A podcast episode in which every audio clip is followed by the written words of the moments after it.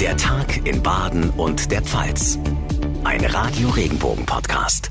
Hallo zusammen, ganz herzlich willkommen zu unserer aktuellen Podcast-Folge am Dienstag, dem 22. Februar. Ich bin John Segert. Freut mich sehr, dass Sie einschalten an diesem sehr ereignisreichen und angespannten Tag. Russlands Präsident Putin hat die umkämpften Regionen Lugansk und Donetsk als eigenständige Staaten anerkannt und damit den Weg freigemacht für eine Truppenverlegung auf ukrainischen Boden.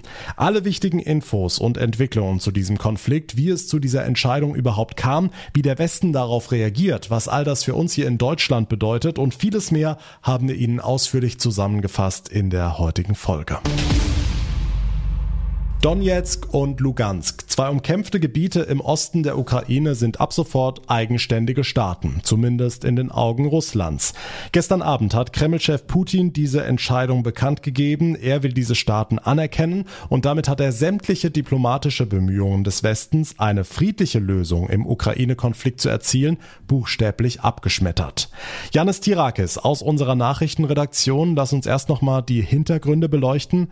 Wie kam es denn überhaupt zu dieser Entscheidung? Entscheidung, die beiden Regionen jetzt als eigenständige Staaten anzuerkennen. Also die beiden Gebiete Luhansk und Donetsk im Osten der Ukraine sind schon seit Jahren von Separatisten besetzt, die sich Russland zugehörig fühlen und eben nicht der Ukraine bzw. allgemein dem Westen. Die Separatisten hatten 2014 ein Referendum abgehalten, in dem sich angeblich ein Großteil der dort lebenden Menschen für die Abspaltung von der Ukraine aussprachen. Das ist also quasi so, als würde Bayern sagen, wir gehören ab sofort nicht mehr zu Deutschland. Diese selbsternannten Volksrepubliken wurden vom Westen nie anerkannt anerkannt. Die EU hatte auch scharfe Sanktionen verhängt. Und seither kommt es immer wieder zu Gefechten zwischen den Separatisten und der ukrainischen Armee. Vor genau einer Woche hat sich die russische Föderationsversammlung dafür ausgesprochen, dass Präsident Putin Donetsk und Luhansk offiziell als eigenständige Staaten anerkennen sollte. Und genau das hat er gestern Abend gemacht. Und damit konnte er auch seine Truppen ganz einfach in diese Regionen verlegen. Genau, weil für Russland können Donetsk und Luhansk jetzt einfach selbst entscheiden, wer über die Grenze kommen kann und wer nicht. Für den Westen, also für die EU, die USA und allgemein die NATO, ist das eine völkerrechtliche Grenzverletzung. Donetsk und Luhansk liegen in der Ukraine und da kann Wladimir Putin nicht einfach entscheiden, ob die Regionen nun eigenständig sind, geschweige denn, ob dort jetzt russische Panzer stationiert werden. Wie reagiert denn jetzt der Westen auf diesen Schritt, insbesondere Deutschland? Die Bundesregierung hat zuallererst mal die umstrittene Gaspipeline Nord Stream 2 gestoppt. Die wird vorerst nicht in Betrieb gehen. Bundeskanzler Scholz sagte vorhin, dass man jetzt die weiteren Entwicklungen abwarten und das Projekt dann neu bewerten werde. Die Reaktion aus Moskau kam prompt und war auch so zu erwarten. Russland habe vor nichts Angst, hieß es aus dem Kreml.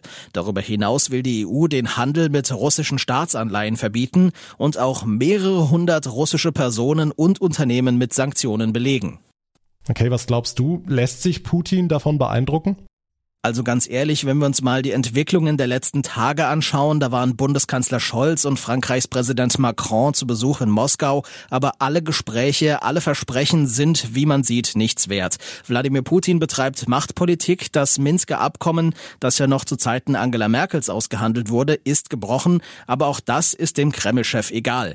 Die jetzigen Sanktionen werden Russland, insbesondere natürlich die Wirtschaft und damit auch die Bevölkerung hart treffen, aber wenn Putin tatsächlich eine historische Mission verfolgt, also den Zerfall der Sowjetunion in irgendeiner Weise revidieren will, dann werden ihn die Sanktionen vermutlich nicht wirklich schocken. Das heißt, wird sich der Westen am Ende militärisch einmischen? Das wird nach Ansicht von Experten eher nicht passieren, aus dem einfachen Grund, dass dafür die völkerrechtliche Grundlage fehlt. Die Ukraine gehört nicht zur NATO und es gibt auch sonst keine Beistandsverträge mit den westlichen Staaten. Anders würde es aussehen, wenn Russland jetzt tatsächlich die östlichen NATO-Staaten angreifen würde, dann müssten die Bündnispartner diese Staaten verteidigen. Was bedeuten die Sanktionen denn jetzt für uns hier in Deutschland? Gerade der Stopp von Nord Stream 2. Wird bei uns jetzt das Gas teurer? Also es wird uns schon treffen, denn knapp die Hälfte von dem Gas, das die EU bezieht, kommt aus Russland. Auch Bundeswirtschaftsminister Robert Habeck rechnet damit, dass die Preise kurzfristig steigen werden. Weil Märkte spekulationsanfällig sind. Und die Preise eben auch immer eine Wette auf die Zukunft. Und wenn die Zukunft ungewisser ist, ist zu befürchten, dass die Preise nach oben gehen. Aber der Winter ist fast vorbei, dementsprechend sinkt die Nachfrage und dann gibt es insgesamt wieder mehr Gas auf den Weltmärkten. Außerdem sind die Gasspeicher der EU gut gefüllt, sagen Experten. Sie liegen etwa bei 30 Prozent. Der Überblick von Janis Tirakis. Dank dir. Was sagt Moskau zu alledem? Will Putin wirklich den Zerfall der Sowjetunion revidieren und ein neues Imperium errichten? Das entspreche überhaupt nicht der Wirklichkeit, sagt der Präsident heute im Kreml. Christian Thiele ist unser Korrespondent in Moskau. Christian, Putin hat ja angeordnet, dass russische Soldaten in die Ostukraine geschickt werden. Ist das denn schon passiert? Ja, mit der Anerkennung der von Moskau unterstützten Separatistengebiete im Osten der Ukraine kann Russland dort quasi eigene Soldaten hinbringen. Hier in Moskau hieß es, bislang sei das noch nicht geschehen, also es sind noch keine Truppen angekommen, angeblich.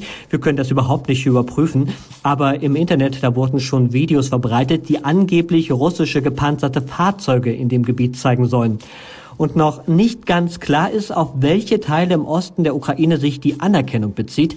Die Separatisten, die kontrollieren dort nämlich 30 Prozent. In dem anderen Teil ist die Regierungsarmee unterwegs. Hier könnte ein neuer Konflikt dann drohen. Okay, wie schätzt du die Lage in Moskau ein? Wie groß ist die Gefahr eines Krieges, eventuell sogar um die ganze Ukraine? Ja, die Lage, die ist schon extrem angespannt. Der ukrainische Präsident Zelensky, der rechnet aber weiter nicht damit, dass es zu einem großen Krieg mit Russland in seinem Land kommt. Er will deshalb auch das Kriegsrecht nicht verhängen. Aber Prognosen, wie es jetzt genau weitergeht, die gibt zu Recht keiner ab. Auch wenn Putin gestern in seiner Rede ordentlich über die Ukraine hergezogen hat und zum Beispiel die Staatlichkeit abgesprochen hat, das sind schon echt heftige Worte. Er sprach auch von einem Marionettenregime. Aber dass russische Truppen in Kiew einmarschieren, das halten viele für wenig wahrscheinlich, auch jetzt noch. Putin hätte in Teilen der Bevölkerung in der Ukraine überhaupt gar keinen Rückhalt, gerade in Kiew. Die Stadt ist nämlich schon sehr westlich geprägt. Hm, wir haben über die Sanktionen gesprochen, die gegen Russland verhängt werden sollen. Hat denn die Diplomatie jetzt überhaupt noch eine Chance? Wollen und können Russland und der Westen jetzt überhaupt noch miteinander reden? Also die Türen, die scheinen nicht ganz zugeschlagen zu sein. Moskau zeigte sich jedenfalls bereit für weitere Gespräche mit dem Westen, sogar zu einem Gipfel, um den Ukraine-Konflikt zu lösen. Da sitzen Deutschland und Frankreich mit am Verhandlungstisch. Da könnte es zum Beispiel darum gehen, wie die Krise nun gewaltfrei gelöst werden kann. In den vergangenen Tagen sind schon mehrere Menschen getötet worden. Was ich aber nicht glaube, dass sich Kreml-Chef Putin und US-Präsident Biden so schnell treffen werden. Ein solches Treffen, das galt bis gestern noch als realistisch, bevor der Paukenschlag hier aus Moskau kam. Christian Thiele für uns aus Moskau. Vielen Dank. Die Anspannung und Sorge bei uns hier im Westen vor einer Kriegsgefahr in der Ukraine ist groß. Wie geht's dann erst den Menschen, die aus der Ukraine stammen und dort noch Familie und Freunde haben, wie zum Beispiel Sophia Samoylova aus Ludwigshafen? Sophia, deine Großeltern leben in der Ukraine. Mit Blick auf ihre Sicherheit, bist du in Sorge? Überlegst du dir irgendwas zu unternehmen? Ähm, ich glaube, ich würde versuchen, mit äh, klarem, gesunden Menschenverstand da dran zu gehen und ähm, versuchen einfach mal zu überlegen, okay, bring ich, kann ich meine Großeltern nach Deutschland holen oder haben wir Probleme an der Grenze? Die sind 88 Jahre alt. Ich kriege von niemandem eine Krankenversicherung, die, äh, es genehmigen würde, meine Großeltern einfach nach Deutschland zu holen. Wenn Polen die Grenzen aufmacht und sagt, äh, Menschen aus der Ukraine dürfen einreisen, ähm, dann sieht die Lage schon mal anders aus. Dann würde ich schauen, komme ich sicher zu meinen Großeltern oder ist man unterwegs mehr in Gefahr als in der Stadt selbst, wo meine Großeltern sind. Ich meine, das ist jetzt der Fall für eine absolute Katastrophe. Ich glaube eher, dass es ja darum geht, ähm, die Macht zu ergreifen und nicht unbedingt die zivile Bevölkerung total anzugreifen. Und ähm, meine Großeltern leben in einer relativ unscheinbaren Stadt und ich hoffe einfach, dass die dann verschont bleibt. Was sagen deine Freunde dort? Wie schätzen sie die Situation ein? Ja, tatsächlich, ich habe gerade auch mit einer Freundin aus dem Osten telefoniert über eine Stunde. Ähm, und das Ding ist, ich kann dir da gar keine konkrete Antwort drauf geben, weil es nicht wirklich äh, eine Veränderung für die Leute gibt. Ne? Also ähm, meine Freundin sagt, solange die Russen nicht komplett einmarschieren und uns anfangen, total zu beschießen, sind wir noch mehr oder weniger okay mit der Situation, sagen wir es mal so. ähm, der Anspruch gerade ist so tief gestapelt, dass man sagt, solange wir am Leben sind, ist alles okay. Ne? Also das war ihr O-Ton. Heißt das, die machen sich gar keine Sorgen? Naja, es gibt nicht wirklich was, was Neues. So, die sind weiterhin genauso angespannt und können nichts tun, außer abwarten. Aber ähm, zum Beispiel ihre Mutter, die ist äh, an der ja, totalen Grenzlinie, kann man sagen, da wird einfach beschossen. Und sie sagt, ihr Glück ist, dass die Mutter äh, super schlecht hört inzwischen, die ist 80 und die hört diese Beschüsse nicht und macht sich deswegen keine Sorgen, weil sie das einfach nicht mehr hören kann. Also äh, sie hört nicht mehr so gut. Und das ist total krass, weil sie macht sich natürlich Sorgen um die Mutter, aber die Mutter bekommt das gar nicht mit. Eine belastende Situation für Sofia Samoylova aus Ludwigshafen und ihre Freunde und Familie in der Ukraine. Ein ereignisreicher und angespannter Tag geht zu Ende, daher wollen wir aber auch die guten Nachrichten nicht unterschlagen. Und das klingt im Zusammenhang mit Corona schon fast ironisch. Aber im Ernst, die Inzidenzen gehen weiter runter. Die Corona-Lage in den Krankenhäusern ist stabil. Baden-Württemberg lockert, wie angekündigt, seine Maßnahmen ab morgen. Dann tritt eine neue Corona-Verordnung in Kraft. Radio Regenbogen Baden-Württemberg-Reporterin Barbara Schlegel, die Lockerungen machen sich vor allem für Ungeimpfte bemerkbar. Ja, Sie dürfen fast überall wieder rein, wenn auch mit einem negativen Test. Ministerpräsident Winfried Kretschmann. In der Warnstufe gilt künftig in vielen Bereichen die 3G-Regelung statt wie bisher 2G. Darunter Gastronomie, Veranstaltungen, Bereiche wie Kultur, Freizeit, Messen, Bildung oder körpernahe Dienstleistungen. Gelockert werden für ungeimpfte auch die Regeln bei privaten Treffen. Die sind jetzt wieder pro Haushalt mit zehn weiteren Personen möglich. Bei Großveranstaltungen werden mehr Besucher zugelassen, drinnen bis zu 60 Prozent der Kapazität, maximal 6000.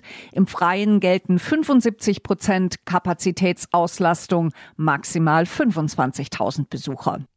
Hm, Clubs und Diskotheken waren lange Zeit dicht, jetzt dürfen auch sie wieder öffnen, ne?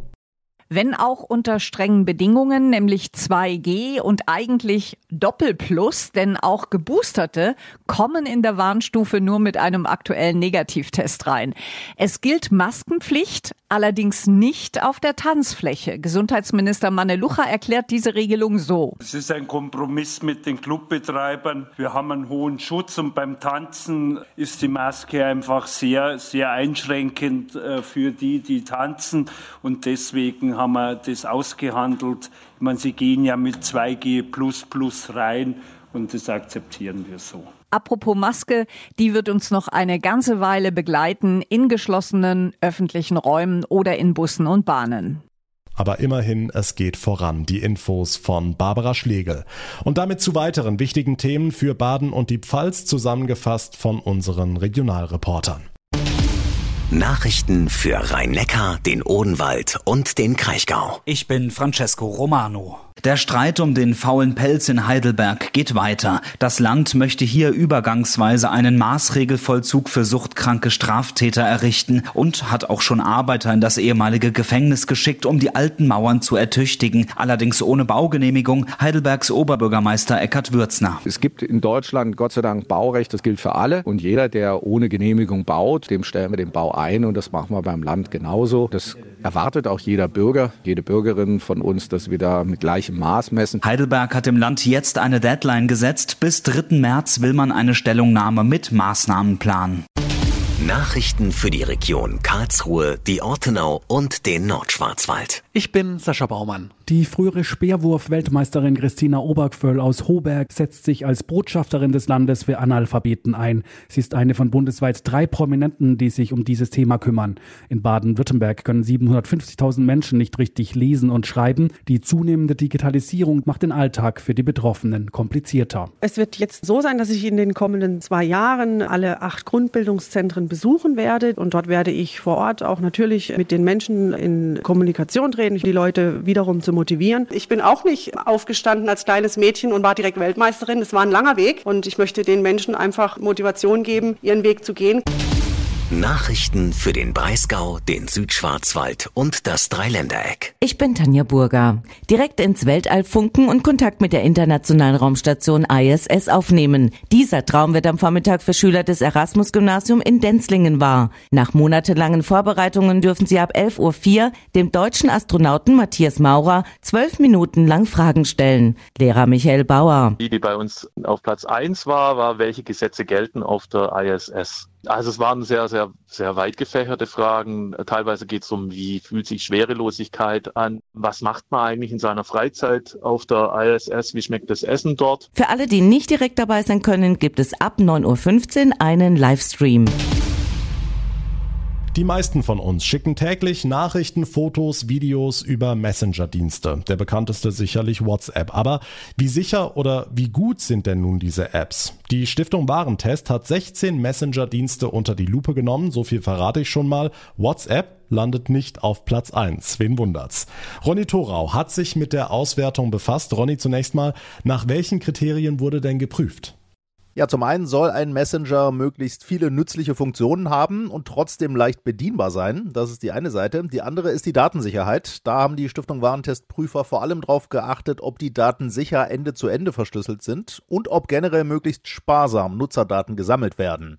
Ergebnis von 16 getesteten Messengern hat keiner die Note sehr gut und nur vier die Note gut und WhatsApp ist bei den guten nicht dabei. Sondern nur befriedigend, ne? Genau. Zwar lobt die Stiftung Warentest, dass WhatsApp standardmäßig Daten Ende zu Ende verschlüsselt, aber WhatsApp sammle massenhaft Nutzerdaten und gebe manche davon auch noch an den Mutterkonzern Meta, früher Facebook, weiter. Deshalb gab es für WhatsApp nur die Note 2,6, also befriedigend. Also befriedigend plus immerhin. Was sind denn die besseren Alternativen? Ja, vor allem Signal, das ist der Testsieger mit Note 2,3. Signal hat viele Funktionen, ist leicht zu bedienen und überzeugt bei der Verschlüsselung, so die Tester. Auch noch gut mit Note 2,5, also auf Platz 2, sind die Messenger Viber und Wire. Fürs reine Nachrichtenschreiben bewerten die Warentester die beiden sogar als sehr gut. Und speziell Wire habe als einziger Messenger keine größeren Mängel in der Datenschutzerklärung. Und auch noch auf Platz 2 mit Note 2,5 ist Skype, allerdings eher für die Videotelefonie. Bei der Verschlüsselung sehen die Tester bei Skype Schwächen. Hm, was ist eigentlich mit Telegram in der Corona-Krise ja viel diskutiert? Ja, für Telegram haben die Warentester kein Qualitätsurteil vergeben. Begründung, Telegram stehe in der Kritik, weil die App strafbare Inhalte oft nicht lösche. Telegram also angeblich eine Art rechtsfreier Raum sei. Und diesen Punkt hätten die Warentester aber nicht nachprüfen können. Deshalb habe man keine Note vergeben. Könne Telegram aber auch nicht empfehlen. Die Stiftung Warentest hat Messenger-Dienste unter die Lupe genommen. Platz 1 geht an Signal. Dankeschön, Ronny Thorau, für die Infos. Heute wurde ein Traum wahr für die Schüler des Erasmus-Gymnasiums in Denzlingen. Sie konnten direkt ins Weltall funken und Kontakt mit der internationalen Raumstation ISS aufnehmen. Nach monatelangen Vorbereitungen konnten sie ab 11.04 Uhr dem deutschen Astronauten Matthias Maurer zwölf Minuten lang Fragen stellen und das hörte sich so an. Wie lange brauchst du, um dich einmal durch die ganze ISS zu bewegen? Over. Ich einmal auf der einen Seite abschubsen und dann schwebe ich darüber auf die andere Seite. Ich würde mal sagen, das ist äh, in 20 Sekunden getan, wenn ich, äh, ich kann auch schneller fliegen, aber man muss natürlich aufpassen, dass man nicht zu schnell fliegt, dann irgendwo dagegen rammt und sich dann vielleicht verletzt. Aber das geht sehr, sehr schnell und äh, ist flott und äh, ja, Schweben macht natürlich super viel Spaß. Over. Der Körper von Matthias Maurer hat sich übrigens im Weltall verändert. Er hat dort oben ein rundes Gesicht bekommen und dafür dünne Beine, weil sich die Körperflüssigkeit verlagert. Ein Schüler wollte wissen, wie es sich da oben schläft. Sogar besser als auf der Erde, meint Maurer. Er fühle sich wie in einen Wattebausch gehüllt. Gibt es Feste? Gibt es Streit? Wie ist der soziale Alltag auf der ISS? Over. Ja, selbstverständlich gibt es Feste. Wir hatten Weihnachten, wir hatten Neujahr, wir hatten am Wochenende Geburtstag meines Kommandanten hier Anton. Mein Geburtstag ist irgendwann in Mitte März. Und äh, natürlich werden wir das feiern. Streit gibt es nicht, aber natürlich gibt es auch unterschiedliche Meinungen, äh, also Konflikte. Aber wir haben ja alle gelernt in unserer Astronautenausbildung, wie man solche Konflikte dann auch äh, ordentlich löst, bevor es zum Streit kommt. Der soziale Alltag ist klasse hier oben. Wir sind alle super Freunde. Wir arbeiten zusammen und abends essen wir zusammen, mittags essen wir zusammen, am Wochenende schauen wir zusammen einen Film. Over. Für die Schüler waren die zwölf Minuten Funkkontakt zur ISS ein Mega-Erlebnis, das sie nie vergessen werden. Schließlich haben sie Dinge gehört, die sie sich vorher gar nicht vorstellen konnten, sagt die Schülerin Katja Hohe. Ja, also das Tag-Nacht-Gefühl, die Frage oder auch die Antwort fand ich total spannend und auch überraschend, weil ich nicht so richtig mir bewusst war, dass wirklich dort 16 Sonnenauf- und Untergänge sind an einem Tag bei uns sozusagen. Ich kann es mir gar nicht so richtig vorstellen, wie sich das auch anfühlen muss, wenn man in 24 Stunden quasi die 16 Mal die Sonne auf und unter geht. Leon Raub haben die sichtbaren Folgen des Klimawandels stark beeindruckt. Ich fand es krass, dass er äh, gesagt hat, dass man das so sehr sieht von da oben, weil es halt auch mal eine ganz andere Sichtweise ist, dass er sogar von dort oben sieht, wie die ähm, Wälder brennen und wie die verschiedenen Pole abschmelzen. Dass man das von da oben wirklich so krass sieht, hat mich echt beeindruckt und ist auch, glaube ich, ein bisschen beängstigend so für jeden. Einfach, dass man da so diese Folgen so krass sieht. Da muss man auf jeden Fall irgendwie gucken, dass wir das kompensiert kriegen. Und ich glaube, jeder, der einmal da oben war, wird so das Ähnliche sagen, dass wir da einfach weiter drauf achten müssen und das noch verbessern müssen. Denzlinger Schüler hatten heute zwölf Minuten Funkkontakt zur ISS und dem deutschen Astronauten Matthias Maurer.